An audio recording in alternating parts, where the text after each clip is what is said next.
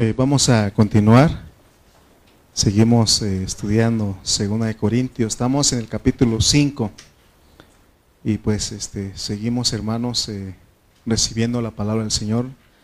Seguimos adorándole, seguimos exaltando a nuestro Dios. el tema que le pusimos en esta hora es, y por esto también gemimos, deseando ser revestidos de un cuerpo glorificado. Vamos a leer 2 de Corintios 5.1. 2 de Corintios capítulo 5, versículo 1. Nada más ese versículo leemos y oramos y entramos a desarrollar eh, la palabra que Dios nos tiene para nosotros en esta noche. Dice la palabra de Dios, 2 de Corintios 5, versículo 1. Ustedes repiten después de mí. Porque sabemos, porque sabemos que si nuestra morada terrestre, que si nuestra morada terrestre, este tabernáculo se deshiciere, tenemos de Dios un edificio, una casa no hecha de manos, eterna en los cielos. Amén. Vamos a orar. Oremos por la palabra. Bendito Padre Celestial, aquí estamos nuevamente y oramos, mi Dios, para que tú nos bendigas nuevamente con tu palabra. Ayúdanos, Señor, a recibirte, a recibir esas palabras que son vida, Señor. Señor, en esta noche venimos hambrientos y sedientos de ti. Por favor, Señor, alimentanos, Señor, sacia nuestra sed, Señor, apaga nuestra sed porque tú eres el único que nos satisface, Señor. Gracias por esta hora, gracias por la palabra que hemos de recibir y gracias por cada uno de mis hermanos que están aquí y aún por aquellos que nos están escuchando de a lejos, a la distancia, Señor. Bendice los Padres Santo, bendígalos también, mi Dios. Gracias en esta hora, mi Dios, en el nombre de Cristo Jesús. Amén y amén. Dice el, versículo 1, porque sabemos que si nuestra morada terrestre, hasta acá ya hemos entendido que eh, nosotros somos un ser de tres partes, tenemos un espíritu, tenemos el alma, el alma es el yo, es el yo, es la parte eh, eh, emotiva, la parte del, intelecto, la mente, eso es el alma, la voluntad. Y, el espíritu y el alma necesitan un cuerpo para habitar.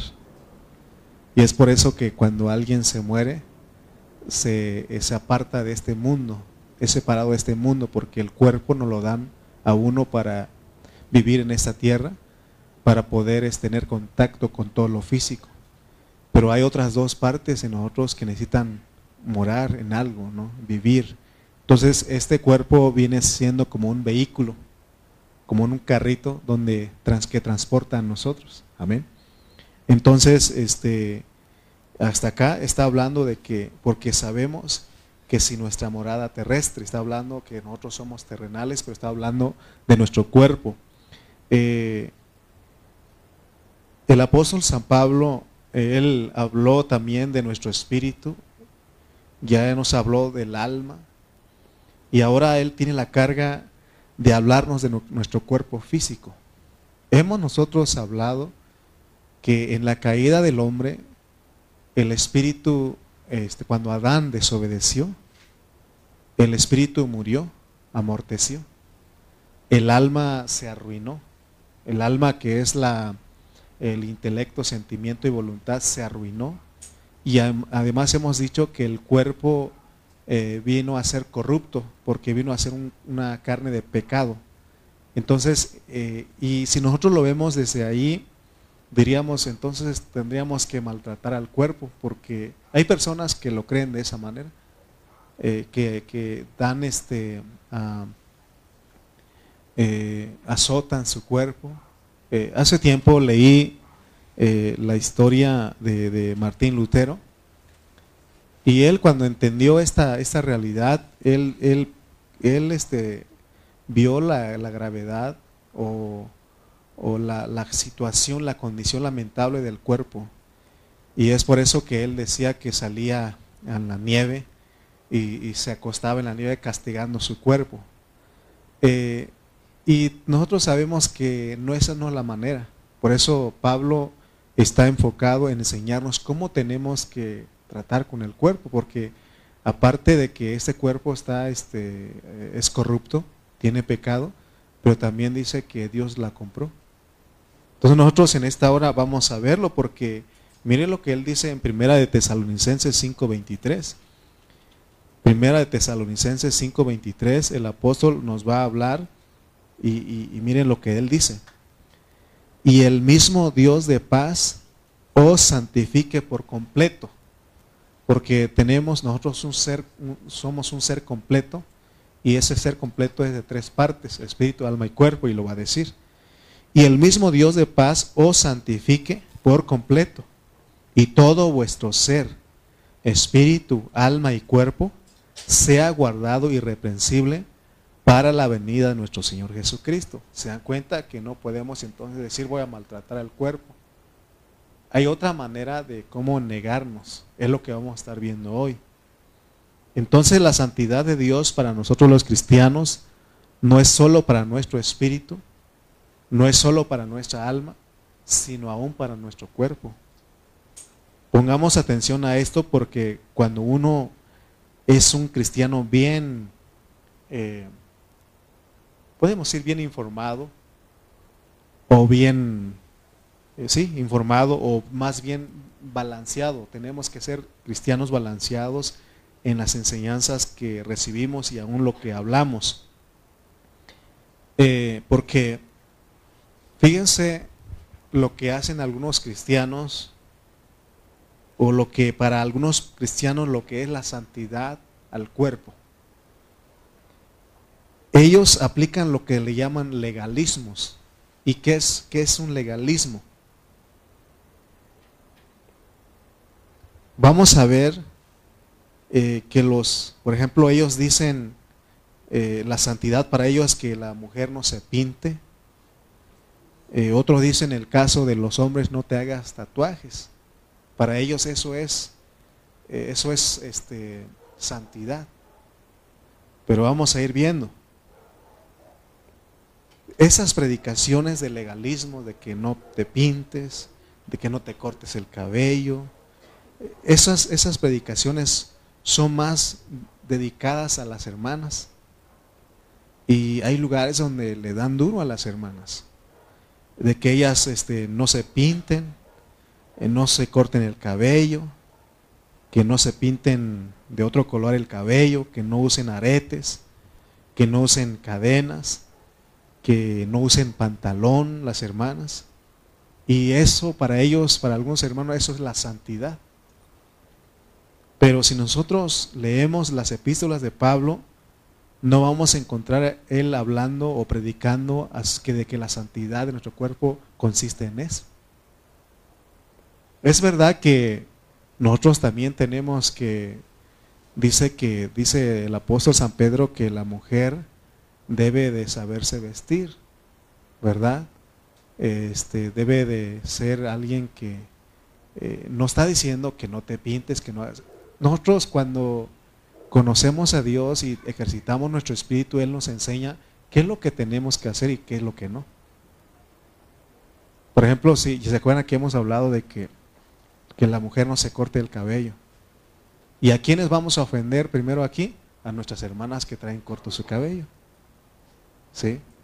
Y a veces pasa que la hermana que trae el corto el cabello vive una vida más entregada que la que trae el, eh, largo su cabello, ¿no? A veces pasa eso. Entonces, vamos a ver qué es lo que Pablo nos quiere enseñar a nosotros. Tengamos paz todos. Tengamos paz y, y, lo que el Señor nos guíe lo que tenemos que hacer, ¿me explico? Porque dice Pablo que el cuerpo de nosotros tiene que estar irreprensible. Tiene que estar irreprensible, pero no con cosas externas. Porque aún él dice que las cosas externas tienen cierta reputación. Leamos Colosenses 2, 20 al 23. Y vamos a ver que no son de que, de que nos prohíban, porque esto son prohibiciones, son los nones. No hagas esto. No, no. Imagínense que yo fuera un predicador, no hermano, no, no, no. ¿Y qué va a pasar? ¿Ustedes creen que va a haber este, obediencia a eso? Al contrario, hay más pecado. ¿Se acuerdan que en los, los diez mandamientos no hagas esto, no, no, no, no? ¿Y qué hay? Más. Dice que se entró la ley y más pecado hay. ¿Me explico?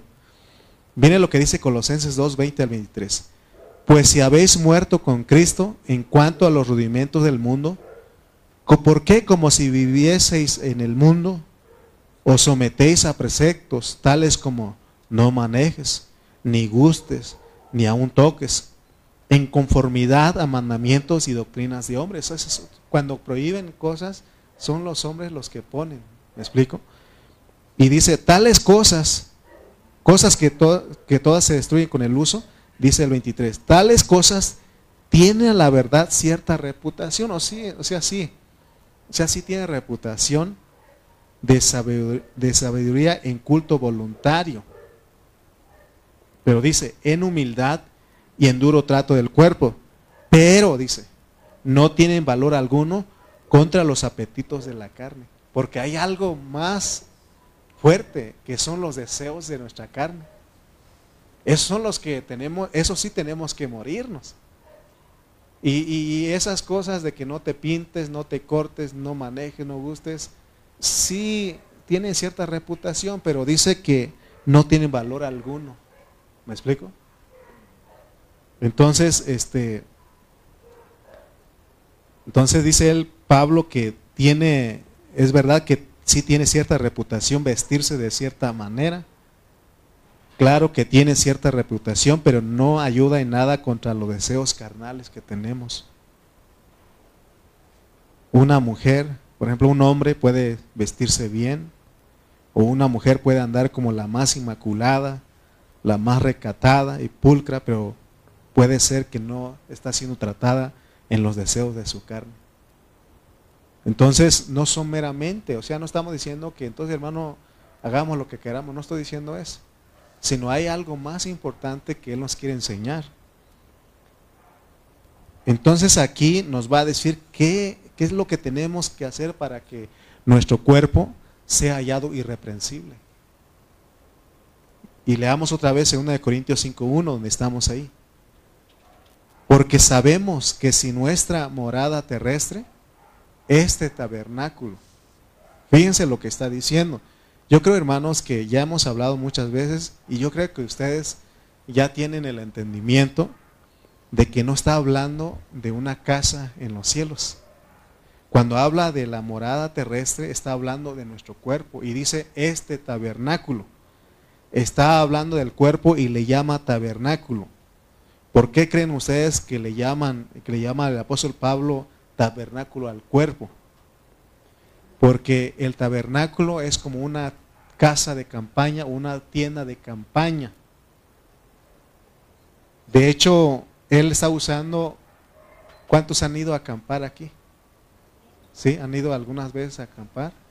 Y saben, ustedes saben que llegamos, llevamos nuestra casita de campaña y son armables y desarmables. Usted los puede armar ahí cuando llega y ya cuando termina el tiempo de, salir del lugar o de los días de, camping, de campamento, y ya recogemos todo eso y lo traemos otra vez a la casa. Es muy importante eso porque esa es la idea de él.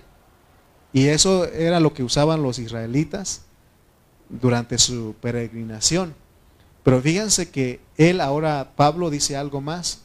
Porque sabemos que si nuestra morada terrestre, este tabernáculo, se deshiciere. Entonces ahora él dice, como ya entendimos que está hablando del cuerpo, este cuerpo se va a deshacer. Se va a deshacer. No hay, no hay escapatoria. Yo he escuchado, son leyendas o mitos, no sé. Pero hace tiempo escuché a alguien decir que que un, rico, ¿no? un multimillonario, él pidió que lo congelaran para que después, este, ya saca después de muchos años, no creo que él, el dueño de Disney, algo así, ¿verdad? Entonces lo congelaron. Hermano, la Biblia dice que este tabernáculo se va a deshacer. ¿Sí o no? Es más, no necesitamos congelarnos, podemos hacer unas, unas estiraditas. Ahora le ponen inyecciones, eh, algo así, ¿no? En la cara y se estira y se borra un poco el, este, el, este, las arrugas. Pero de todas maneras, este tabernáculo, este cuerpo, se va a deshacer. Amén. ¿Estamos de acuerdo? Todos nos vamos, nos estamos deshaciendo y hará un momento en que ese cuerpo se va a deshacer comida de gusanos. Es la realidad. Y luego dice él, fíjenselo, porque sabemos que si nuestra morada, eso es lo que tenemos que saber nosotros, sabemos que si nuestra morada terrestre, este tabernáculo, esta tienda de campaña, es algo que se puede montar y desmontar. Dice, tenemos, ahora dice, tenemos de Dios un edificio y es cuando entra a la mente de muchos cristianos, hey, ¿te das cuenta que hay un edificio allá? Y luego dice, una casa no hecha de manos, eterna en los cielos. Porque este cuerpo el Señor lo hizo, lo formó más bien. ¿Se acuerdan en, en Génesis que 2.7 que Él formó? Hizo con sus manos. Pero el cuerpo celestial dice que Él no lo hizo, no lo formó, sino que dice, tenemos Dios un edificio, una casa no hecha de manos, eterna en los cielos. Lo eterno es lo que, no sé, no sé cómo es que Dios, Él, pero Él dice que tenemos algo que no es creado. Porque todo lo creado se echa a perder, se deshace. Pero el cuerpo que él tenemos de Dios, por eso él pone, ahora lo compara con la tienda y dice, es un edificio, una casa, vamos a decir. Eh, en Oaxaca, este, hay una casa de, mis hermanos, ¿no? Y a veces yo le, y, mi hermano tiene una casa extra y yo le, decía a él, si yo pudiera llevar esa casa, a la Ciudad de México o al Estado de México y este, pero no se puede. Ustedes pueden llevar este, sus cosas material, bueno, por ejemplo, hermana Teresita que diga, voy a llevar esta casa a otro lado, no se puede. Bueno, hay casas movibles, ¿no? Pero esas son otras cosas, otro rollo. Pero la idea de Pablo es que este edificio no se puede mover. No, si mete maquinaria, pues, pero no, lo van a deshacer, ¿no? Pero, no, pero la idea es que entendamos que no se puede mover lo que Dios tiene para nosotros. Amén. Es lo que está diciendo. Entonces hay un contraste entre el tabernáculo y el edificio y la casa. Uno, tenemos que saber que esto es temporal. Así como la tiendita de campaña, este cuerpo es temporal, se va a deshacer. Pero tenemos de Dios un cuerpo glorificado, eterno en los cielos, dice, que es algo celestial. Esto, este cuerpo es terrenal, pero lo que Él tiene, lo que Él tiene preparado para nosotros es algo celestial. Pero no vayamos a pensar que son las mansiones, que son las casas donde vamos a ir. No, hermano, no está hablando de eso.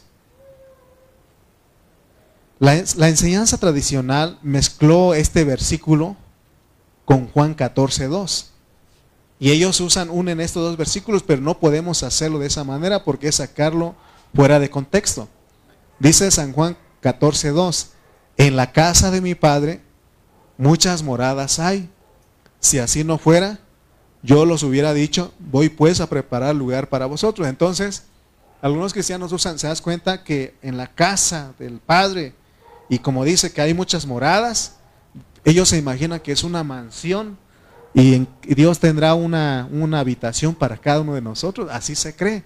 Pero eso aún hemos entendido porque Hebreos dice que eh, Cristo como hijo sobre su casa, la cual casa somos todos nosotros. Él estaba hablando de ir a la cruz, porque la casa de Dios, que es su iglesia, esa casa tiene muchas moradas, las cuales somos usted y yo y Él viene a morar dentro de nosotros. Ese es el contexto ahí, no podemos mezclarlos, ¿me explico?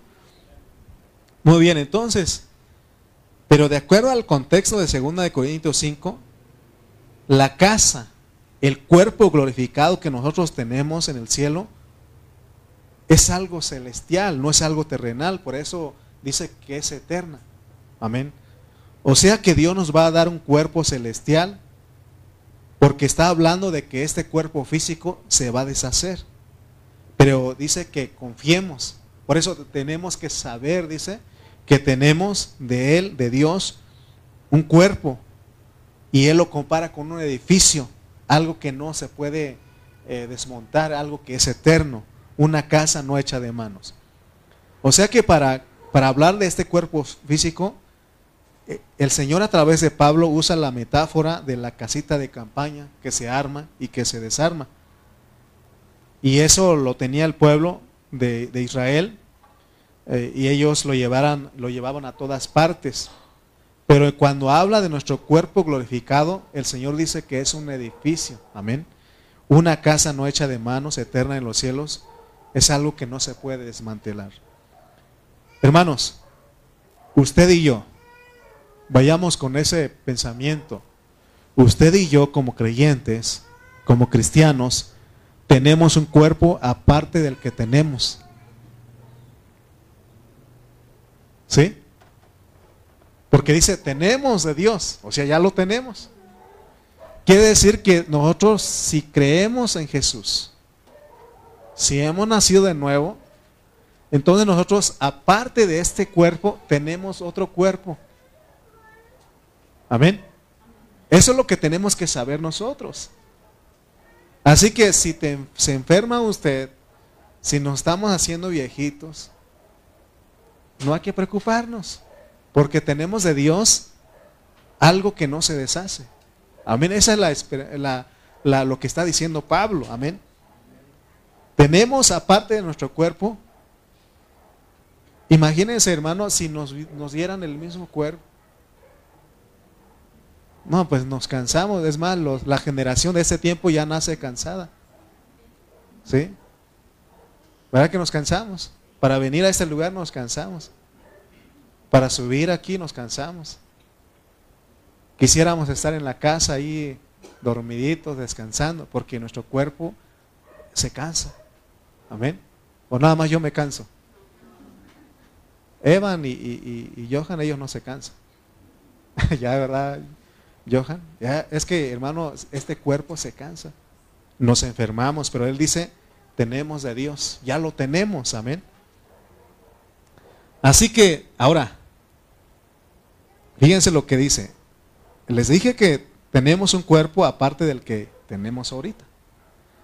Así que si nosotros queremos el cuerpo celestial, ese cuerpo celestial, o si queremos que ese cuerpo celestial aparezca, lo que tenemos que hacer es morirnos. Por eso hablamos del desgaste en el capítulo 4, pero también habla de morirnos físicamente. Fíjense, ¿quiere usted saber cómo es esto de, recibir el cuerpo eh, celestial? Muérase y vas a descubrir.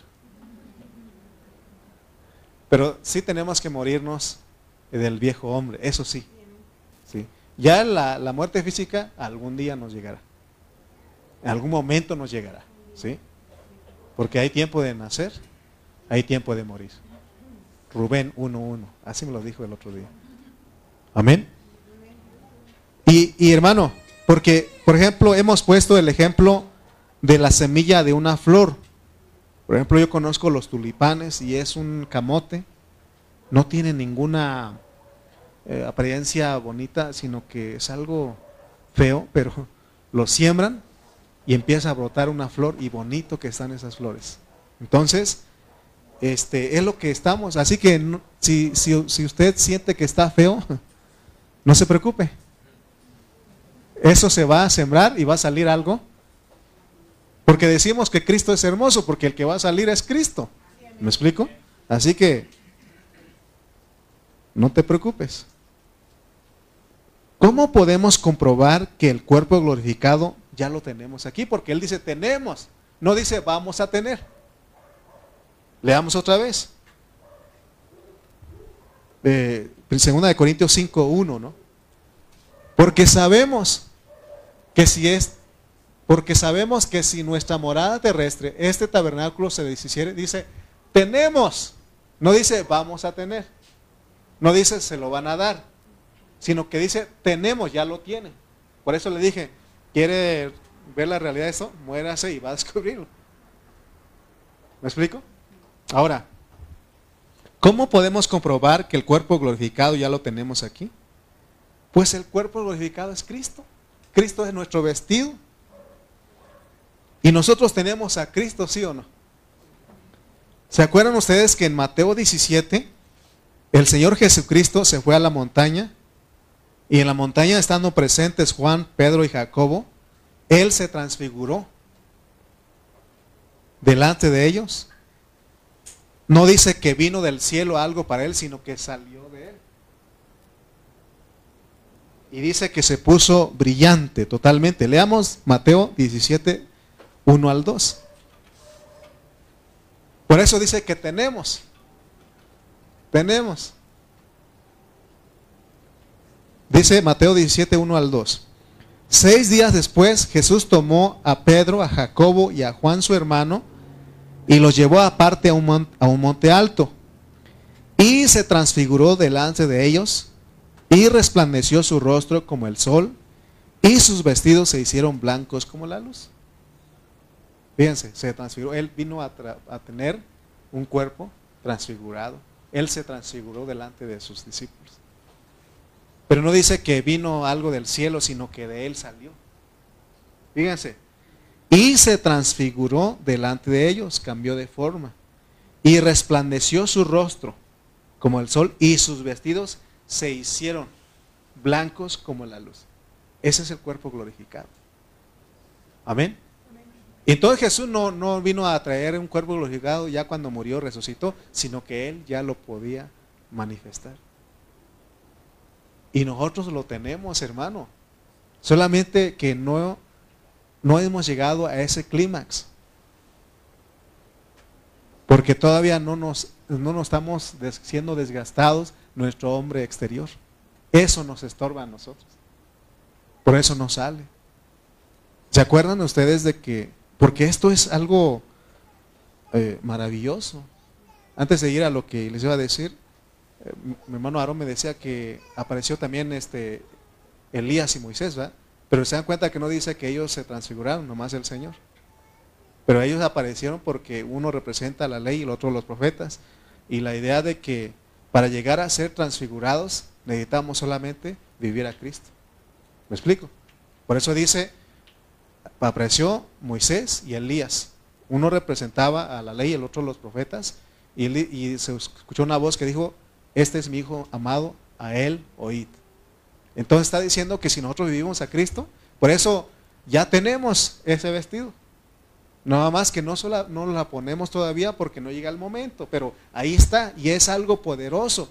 ¿Se acuerdan ustedes de que Pedro, el apóstol San Pedro, en hecho nos narra Dice que ellos caminaban, iban predicando y, y los enfermos se sanaban. Y la gente salió a poner a sus enfermos y dicen creyendo de que con tan solamente la sombra de Pedro se sanaron los enfermos y dice que se sanaban los enfermos.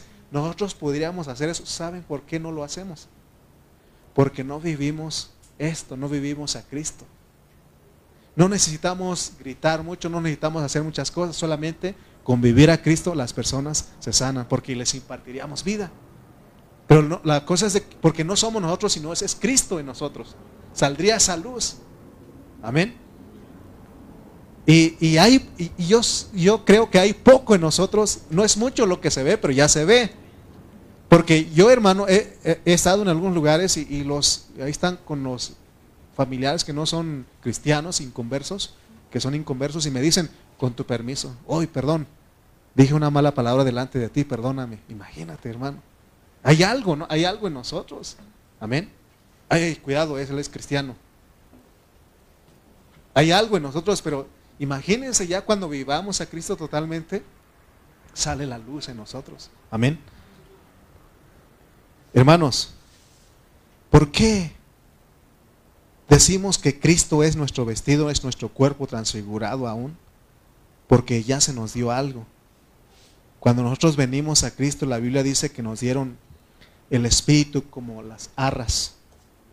O sea que en nosotros ya fue puesto el Espíritu como arras, es decir, como un enganche, como un anticipo, pero es con el propósito de que vaya desarrollando en nosotros hasta que se forme totalmente Cristo en nosotros, para que sea como nuestra vestidura de nuestro cuerpo, el cuerpo transfigurado. Por eso la Biblia dice, Cristo en vosotros, la esperanza de gloria. Si no tuviéramos a Cristo, no habría ninguna esperanza. Pero Cristo en nosotros, la esperanza de gloria. Hermanos, nosotros estamos a punto de descubrir este acontecimiento.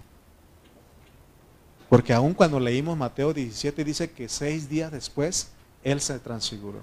Y eso es muy significativo. Seis días. ¿Qué significa seis días? Está hablando porque de Adán hasta nuestros días ya estamos más, ya son más de seis mil años. Y dice que un día como mil años y mil años como un día. Entonces estamos ya viviendo los, algunos años del año 7000. Porque seis días después Él se transfiguró. Entonces estamos a punto de descubrir eso. Estamos a punto de descubrir eso. Entonces, eh, por eso dice que seis días después. Pero no solamente, o más bien dicho, estamos a punto de descubrirlo o de experimentarlo si es que nosotros vivimos crucificados, vivimos a Cristo. Entonces, si hacemos eso, vamos a resplandecer y nuestro vestido será blanco como la luz. Amén. Leamos 2 Corintios 5.2, pero fíjense que él va poniendo cómo es que se logra eso, porque ya dijo cómo es que nuestro vestido, este, nuestro cuerpo se está deshaciendo pero tenemos de Él, de Dios, un edificio, un cuerpo glorificado. Segunda Corintios 5.2, miren lo que dice. Y por eso también gemimos. Y por eso también gemimos deseando ser revestidos de aquella nuestra habitación celestial. Porque sabemos por un lado que este cuerpo se está deshaciendo. Pero por otro lado, este cuerpo es un carne de pecado. Y por eso tenemos que gemir, deseando, dice, ser revestidos de ese cuerpo glorificado. Eso debe haber en todos los cristianos. Por eso no nos enamoremos tanto de nuestro cuerpo físico. ¿Se acuerdan que al apóstol Pablo también él dijo, en respecto a lo físico, él dijo, ejercítate para la piedad, porque el ejercicio corporal para poco es provechoso, pero el ejercicio para la piedad aprovecha para todo, pues tiene promesa para este vida presente y para el siglo venidero. Está diciendo que si nosotros, porque podemos, hermano, nosotros ocuparnos tanto en nuestro cuerpo físico, y está bien. Tampoco estamos diciendo de que ya no hay que atendernos, hay que, no, hay que cuidarlo, pero tenemos que saber que lo más importante o, tenemos que invertir más tiempo en nuestra, en nuestra vida espiritual. Amén. Porque el otro sí nos va a ayudar. O sea, si, si somos unas personas que llevamos una dieta, este, hacemos ejercicio, tomamos nuestros medicamentos, pues vamos a durar más tiempo sanos. ¿Me explico? Es la realidad. Pero, pero si nada más nos enfocamos a eso y no cuidamos lo que no se ve, lo que es eterno, entonces vamos a tener problemas, vamos a tener pérdidas. Amén. Por eso Él dice, tenemos que estar conscientes de que este cuerpo se está deshaciendo, pero también este cuerpo tiene pecado. Y este no permite que le sirvamos al Señor. Por eso dice que tenemos que gemir y aún dice tenemos que desear ser revestidos. Ahora mi, pregunta a ustedes es, ¿de verdad estamos gimiendo? ¿Estamos deseando ser revestidos de aquella nuestra habitación celestial? ¿O ya nos acostumbramos a este cuerpo?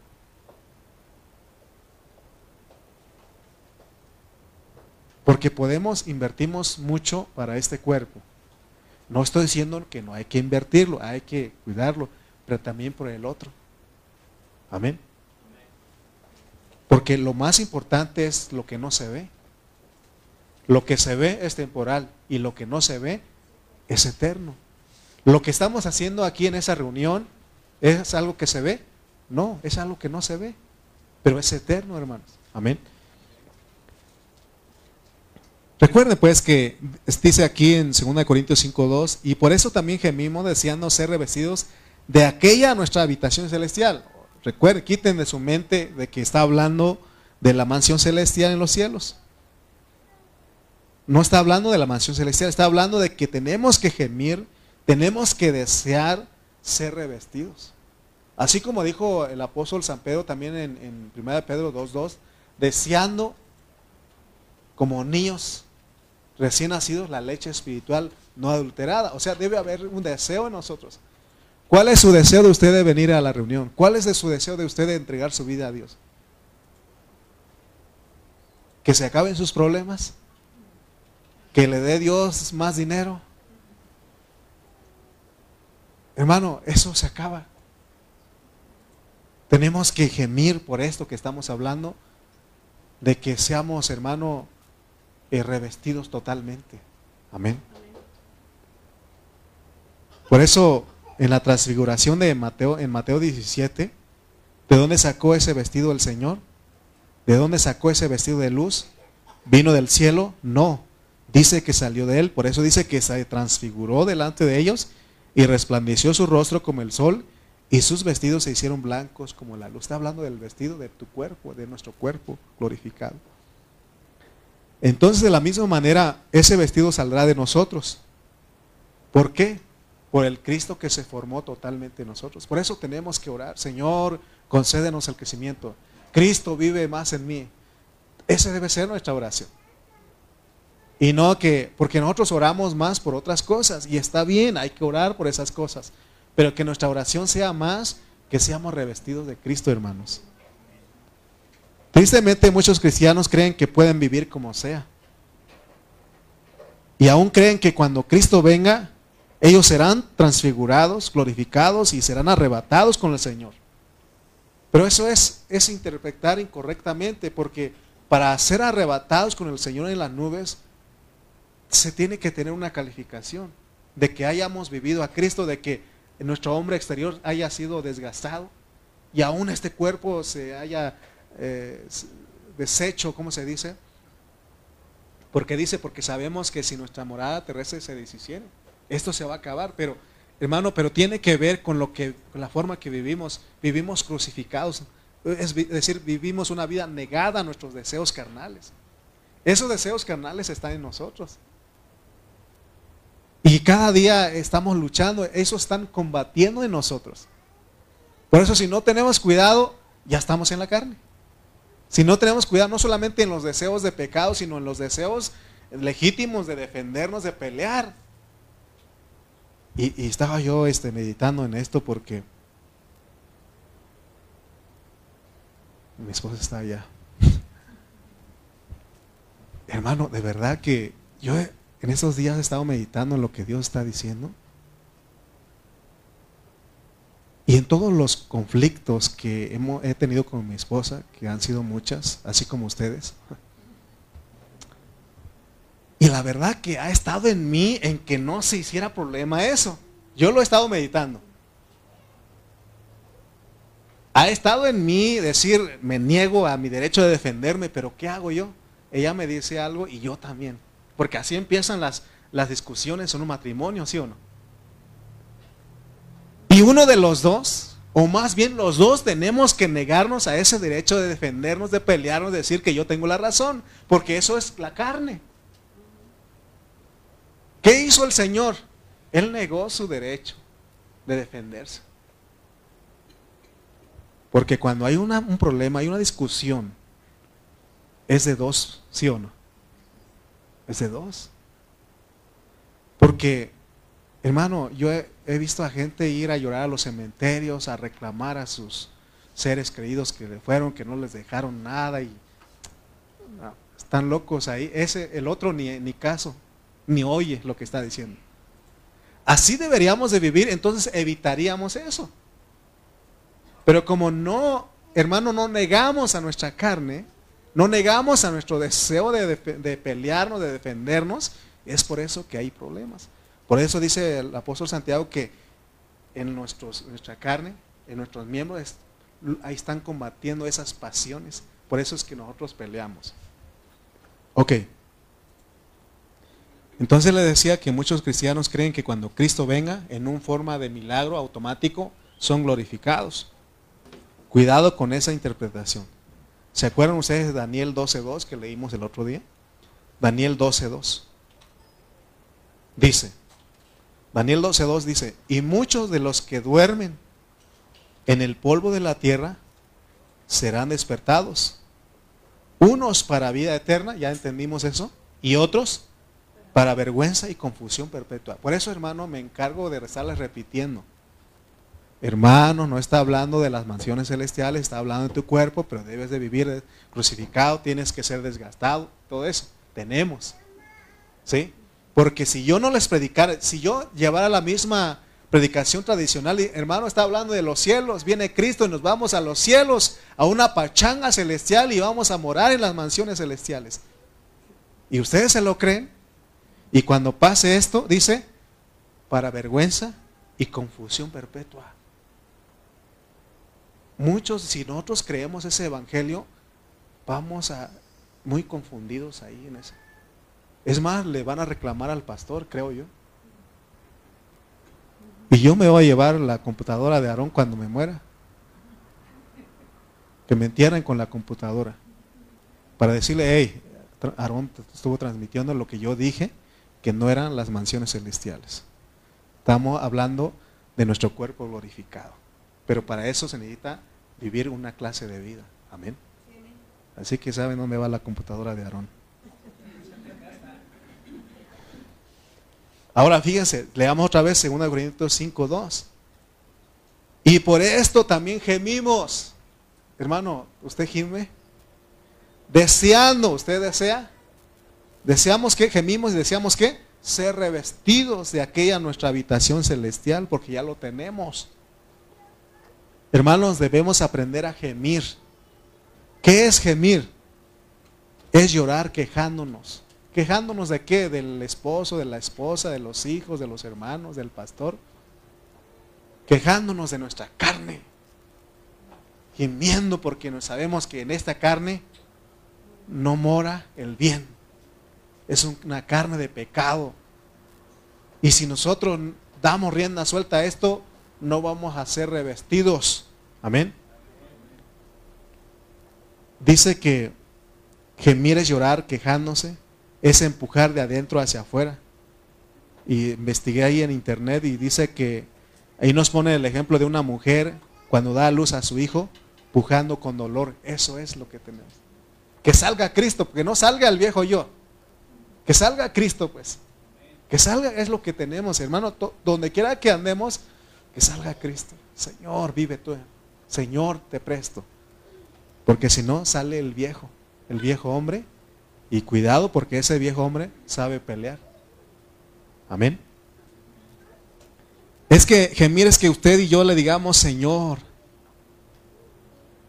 ¿Se acuerdan que les he dicho que no tenemos que decirlo así si no queremos? métete en tu cuarto.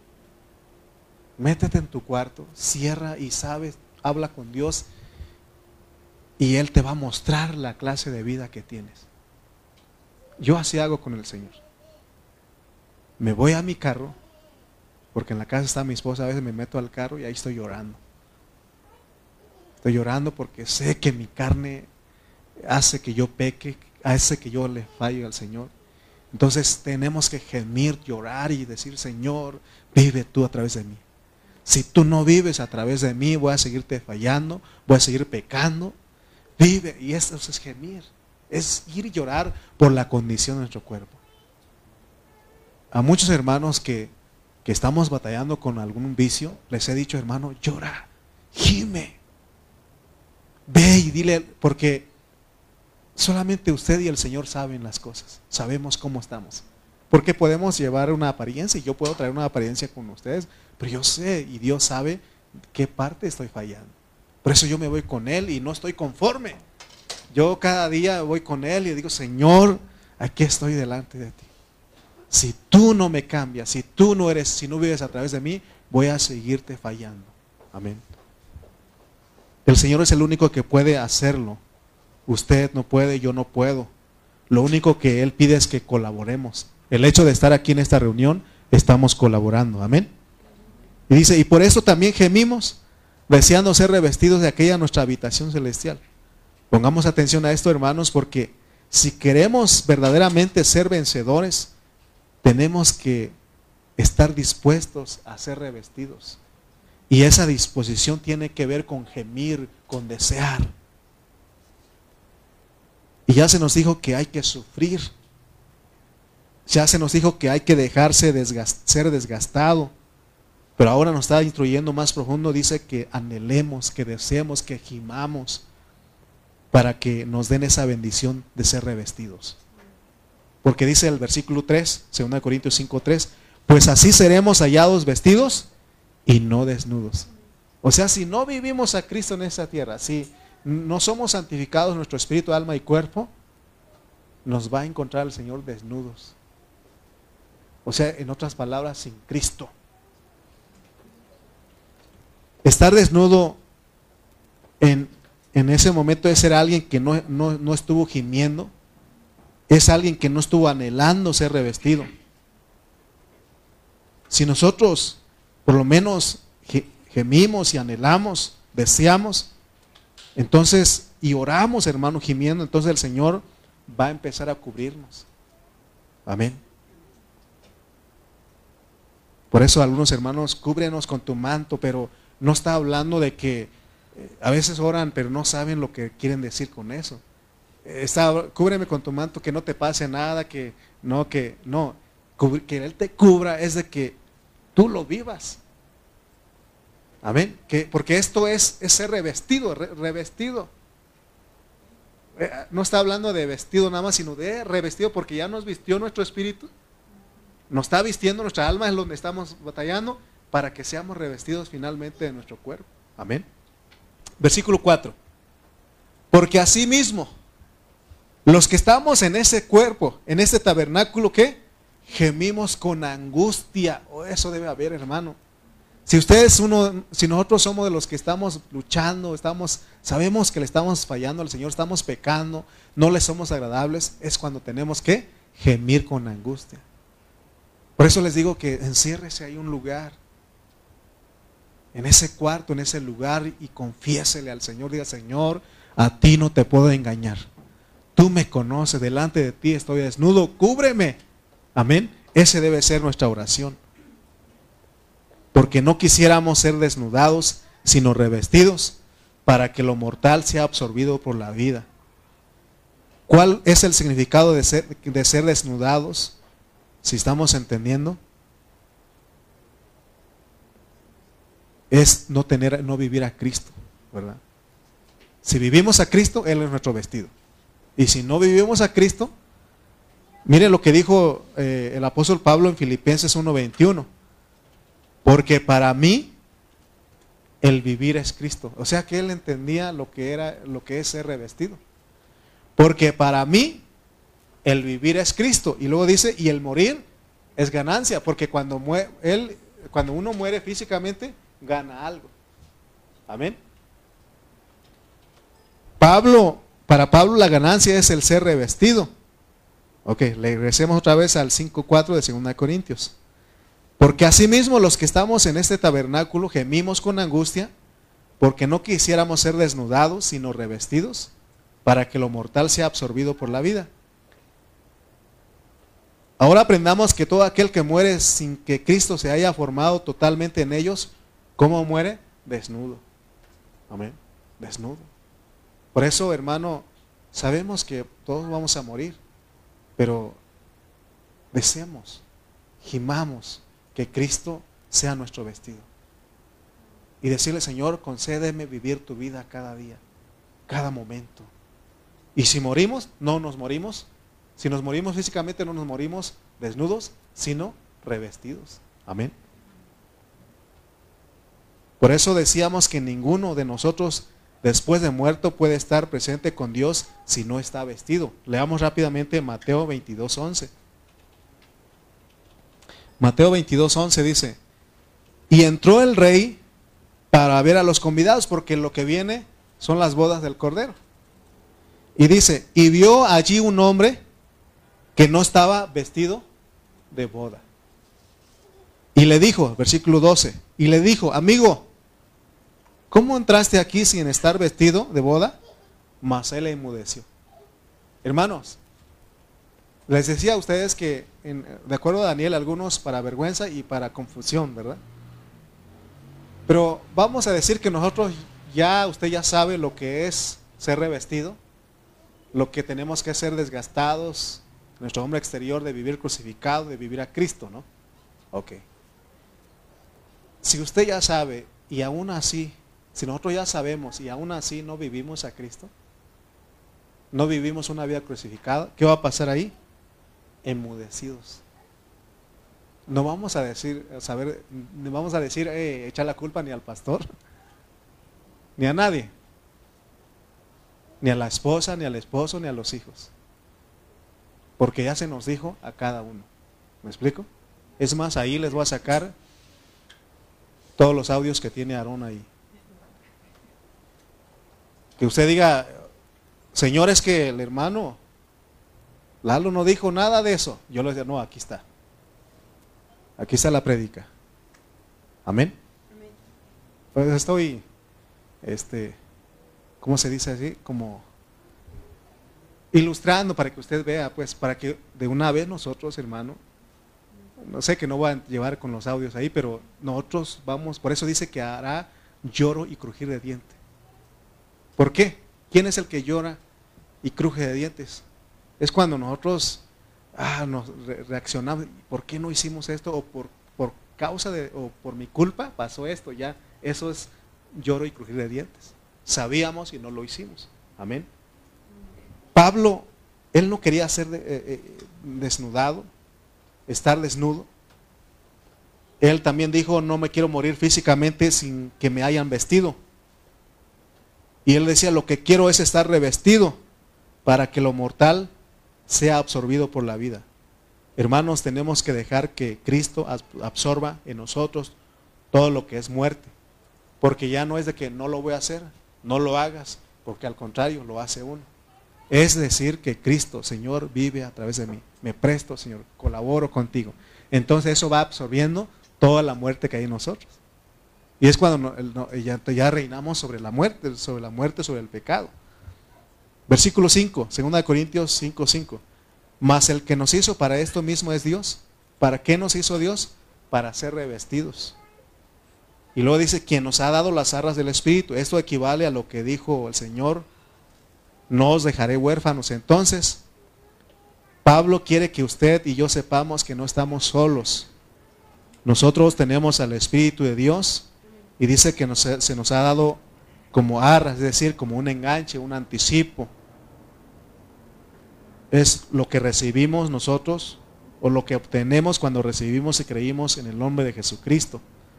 Dice que se nos dio una parte del Espíritu, pero ese Espíritu tiene que crecer en nosotros. Es decir, tiene que tomarnos totalmente todo nuestro ser, espíritu, alma y cuerpo. ¿Por qué? ¿Para qué? Para que seamos irreprensibles para la venida de nuestro Señor Jesucristo. Esto se puede, hermano, porque no es, somos nosotros los que vamos a lograrlo. Porque antes yo decía, yo creo que no voy a lograr.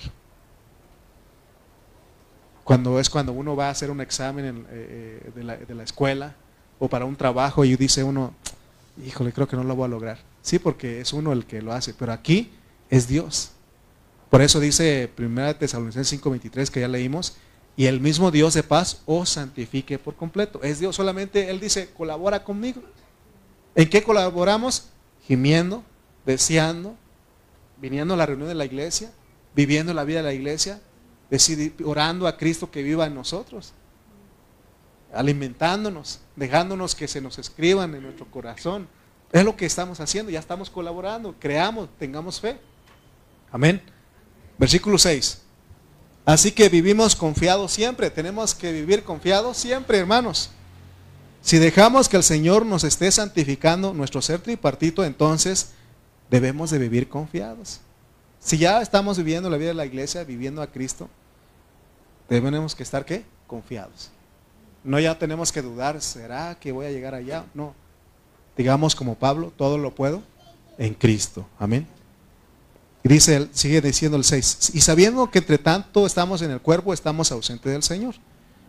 Versículo 7 al 9 dice, porque por fe andamos, no por vista, pero confiamos y más, quisiéramos estar ausentes del cuerpo y presentes al Señor.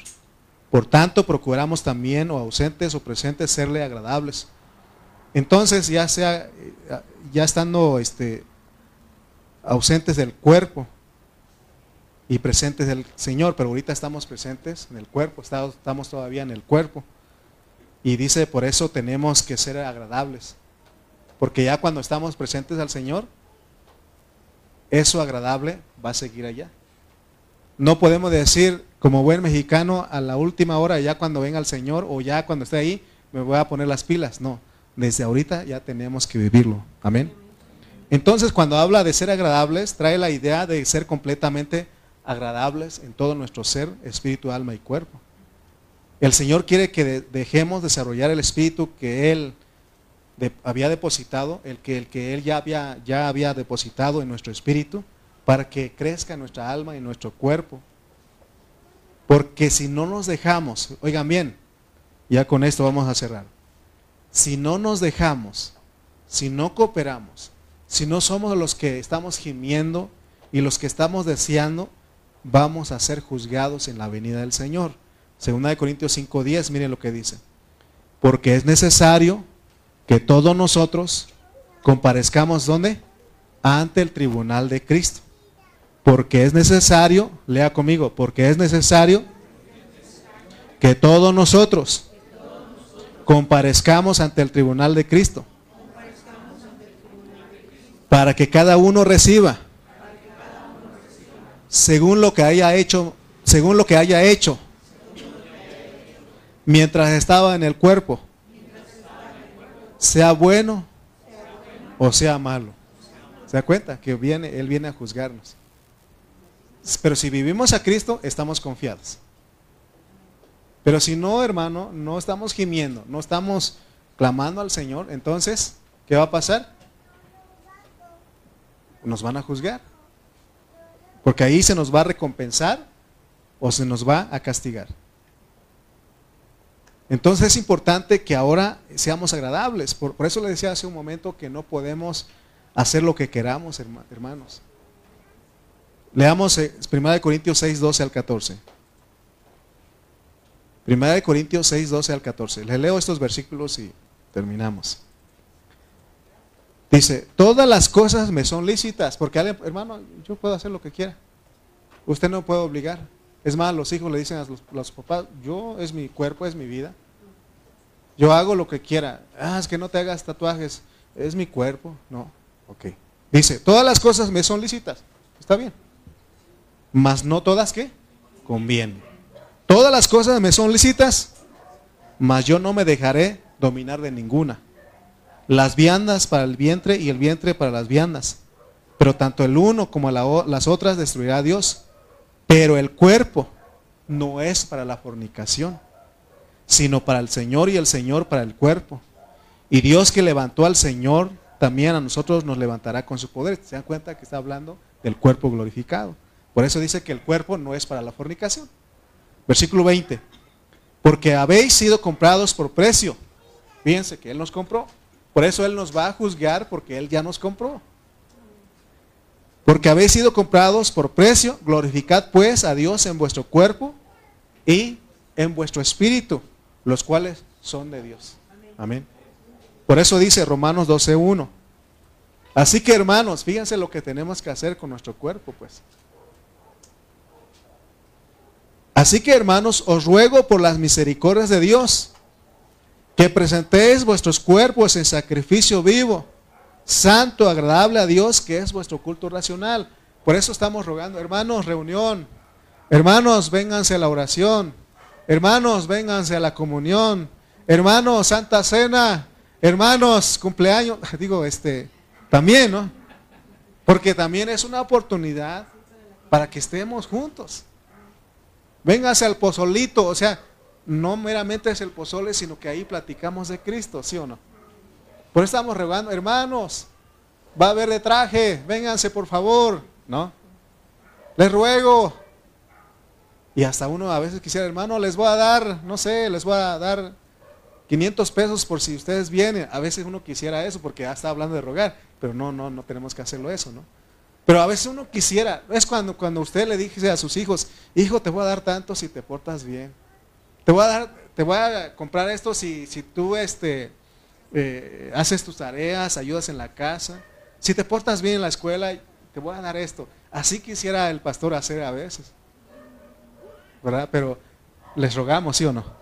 Sí, hermanos, por favor, hermanos, hermanos, por favor. Hermanos, aprendamos a vivir a Cristo y no vivir confiadamente en la carne y pensar como que no pasa nada. Gálatas 5, 16 al 17. Dice Gálatas 5, 16 al 17. 5, 16 al 17 de Gálatas. Digo pues, andad en el Espíritu y no satisfagáis los deseos de la carne.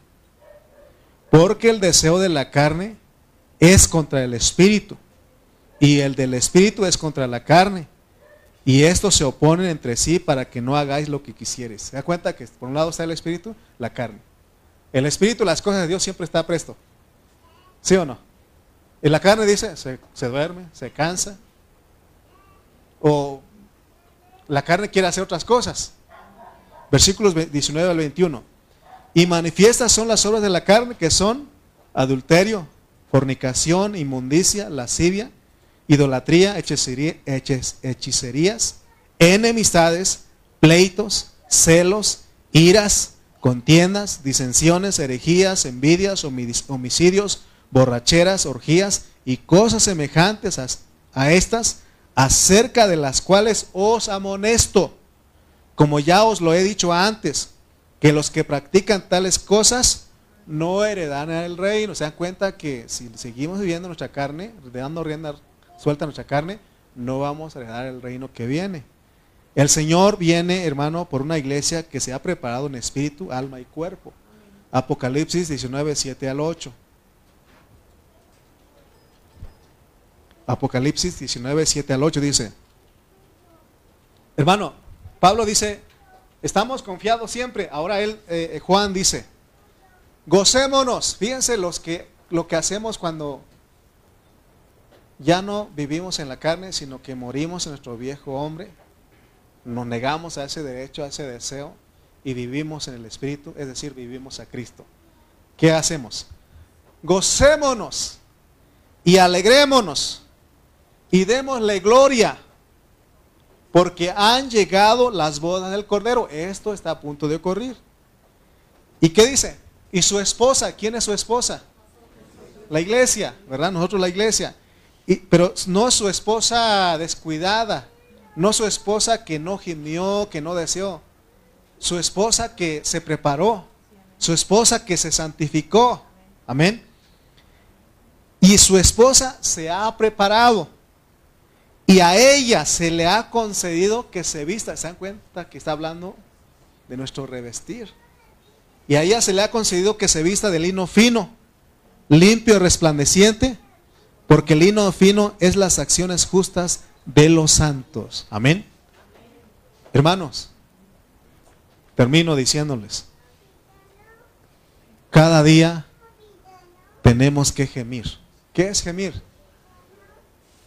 Es llorar, quejarse, es empujar. Así como la mujer que da a luz empuja para que salga el bebé que tiene. Así tenemos que gemir. Señor, por favor, vive tú en mí. Ayúdame a vivirte en ese día. Ayúdame, Señor. O sea, debe ser nuestra oración, hermano. Pero ¿por qué más oramos nosotros? Oramos por otras cosas y está bien, hay que pedir, pero que eso no sea nuestra oración más este tenemos que orar por lo más importante. Amén. Porque seamos revestidos. Que no nos halle desnudos. Tenemos que gemir. Tenemos que considerarnos muertos al pecado, al mundo, al yo, a la carne, cada día. Pero vivos para Cristo. Entonces, si nosotros hay ese gemir, hay ese deseo, el Espíritu Santo se va a glorificar en todo nuestro ser. Para que seamos irreprensibles para la venida de nuestro Señor Jesucristo. Amén. Amén, hermanos. Amén. Entonces, ¿qué hacemos? ¿Usted quiere alegrarse y gozarse en aquel día? ¿O quiere enmudecerse? Porque confundido ya no, porque usted ya sabe. ¿Sí? ¿Quiénes van a estar, eh, estar en vergüenza y en confusión perpetua? Los que les predican que se pueden ir al cielo, que van a vivir en las mansiones celestiales, que pueden vivir lo que quieran, como quieran, porque al fin que cuando Jesús venga van a ser arrebatados a los cielos. Eso es, nos va a traer confusión y aún vergüenza allá. Pero si aún sabiendo las cosas, no vivimos a Cristo, no negamos a nuestra carne, no nos morimos, no aceptamos el desgaste para nuestro hombre exterior, entonces, cuando se nos diga, ¿por qué no vienes vestido? ¿Qué vamos a decir? Enmodecidos. Amén, porque ya sabíamos. Pero mejor seamos como estos de aquí de Apocalipsis, gocémonos y alegrémonos. Y eso es para todos, pues. No crea que es nada más para el pastor, porque a veces piensan que el pastor este, está más cerquita de Dios. No, hermano, yo soy compañero de ustedes. Y Pablo dijo un día, no sea que habiendo sido heraldo, uno que anuncia a ustedes, yo venga a ser eliminado, yo también gimo. Yo me meto a mi cuarto o en el carro ahí, me voy y le Señor, si tú no eres en mí, voy a seguir fallando, voy a seguir pecando. Eso es gemir. Eso es llorar y decir, Señor, tú sabes mi condición. Puedo engañar a mi esposa, puedo engañar a mis hermanos, pero a ti no. Yo se lo he dicho a Él. Porque Él sabe, sabe todo, todo. No puedo esconder. Amén. Pero tenemos que empezar por ahí, gimiendo y deseando ser revestidos. Amén. Vamos a orar. Padre Celestial, te damos gracias, Señor, por tu palabra. Señor, en esta hora, Señor, te pedimos que nos ayudes. Ten misericordia de nosotros, Señor. Ten misericordia porque, Señor, somos muy descuidados, somos negligentes. Pero en esta hora, Señor, tú nos enseñas que seamos, Señor, esos que gimen. ¿Por qué no nos pones de pie y gemimos un momento? ¿Por qué no ahí oras al Señor? Le dice, Señor, ¿Por qué no oras, hermano? Le dice, Señor, por favor, me presto a ti, Señor. Levanta un clamor al Señor en esta hora. Oh, te pedimos, amado Dios. Señor, concédenos el crecimiento. Ten misericordia de nosotros. No queremos ser desnudados, no, queremos ser hallados desnudos, sino revestidos.